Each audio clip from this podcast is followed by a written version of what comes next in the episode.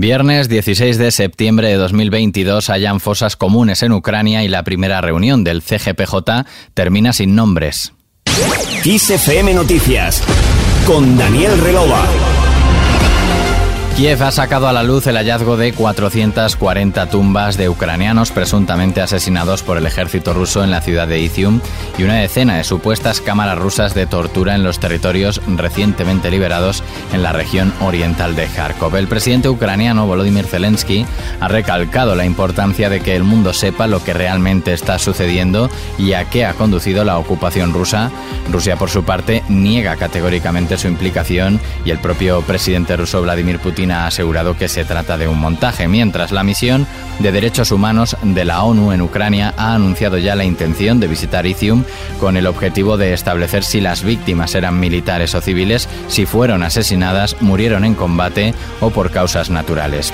Continuamos en clave nacional. Los bloques progresista y conservador del Consejo General del Poder Judicial siguen sin llegar a un acuerdo sobre la renovación del Tribunal Constitucional tras una primera reunión sin resultados, más allá de comprometer comprometerse a que los candidatos sean magistrados del Supremo y que los nombramientos se alcancen por una amplia mayoría. La reunión, como decimos, ha terminado sin nombres, aunque con la convocatoria de un nuevo encuentro el próximo miércoles 21 de septiembre para seguir negociando. Desde el gobierno animan al CGPJ a cumplir la ley y vuelven a señalar al PP como culpables de esta situación de bloqueo.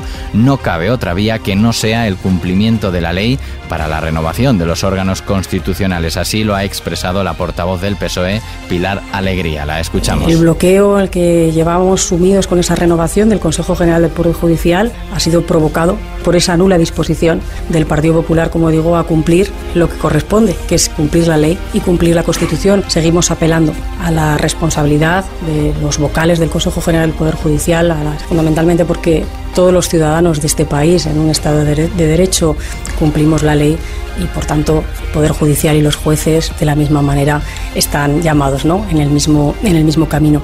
Y desde Podemos aseguran que las negociaciones con el PSOE sobre los presupuestos de 2023 están atascadas. La ministra de Derechos Sociales y Agenda 2030 y secretaria general de Podemos, Ione Belarra, ha lanzado esta alerta ante el Consejo Ciudadano Estatal del partido. Desde aquí quiero mostrar mi preocupación porque estas negociaciones se encuentren tan atascadas y le propongo al PSOE que pisemos el acelerador para poder atender lo urgente y avanzar con valentía en lo importante. Hay problemas que no pueden esperar más y no queremos repetir más veces porque el tiempo nos dé la razón que esto ya lo decía Podemos. Es hora de gobernar sin miedo y sin pedir permiso a los que mandan sin presentarse a las elecciones. Podemos ha puesto en marcha este viernes su maquinaria electoral al convocar las primarias para elegir a los candidatos a las municipales y autonómicas de 2023 y lo ha hecho también reivindicándose ante su socio socialista al que ve a rebufo y con falta de valentía ante la crisis. Y mientras el líder de la oposición, Alberto Núñez Feijóo, durante su participación en el foro Avanza, organizado por la Asociación Murciana de la Empresa Familiar, se ha referido al fracaso de la proposición no de ley que los populares presentaron en la Cámara Baja para instar al gobierno a aplicar esta propuesta en toda España para que las rentas inferiores a 40.000 euros puedan hacer frente a la inflación y ha criticado a PSOE Podemos por su rechazo a deflactar el IRPF para toda España, mientras lo apoyan en País Vasco y Madrid. Y no es posible seguir con la negativa del Gobierno central a actualizar la tarifa del IRPF a las rentas de menos 40.000 euros cuando el propio Gobierno en Euskadi vota a favor de la actualización del impuesto a la renta y cuando ayer mismo Podemos en la Comunidad de Madrid propone la actualización de la tarifa del impuesto de la renta. Comprenderán ustedes que la situación política que vive España no deja de ser, si no fuese por la gravedad de la misma, pintoresca. Feijo ha evidenciado su malestar con la negativa del gobierno a aplicar esta medida. En ese sentido, ha augurado que Hacienda podría superar los 30.000 millones de recaudación de aquí a fin de año. Si sigue la previsión de recaudación, este año la agencia tributaria, la Hacienda Española, ingresará más de 30.000 millones de euros más que el pasado año. Si con 30.000 millones de euros más no se rebaja el impuesto de la renta, al menos a las rentas medias y bajas, es que simplemente la política económica de este gobierno es absolutamente regresiva y es una política en contra directamente de las rentas que peor lo están pasando.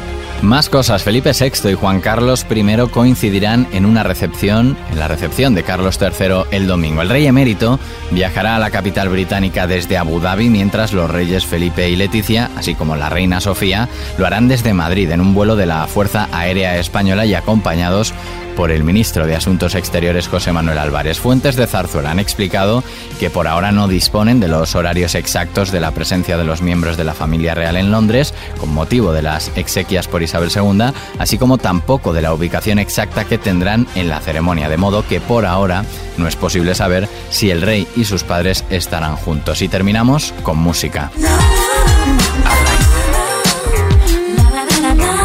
María Carey publicaba su sexto álbum de estudio Butterfly tal día como hoy, un 16 de septiembre, pero de 1997, un proyecto que supuso un punto de inflexión en su carrera y con el que encabezaría por primera vez el Billboard 200.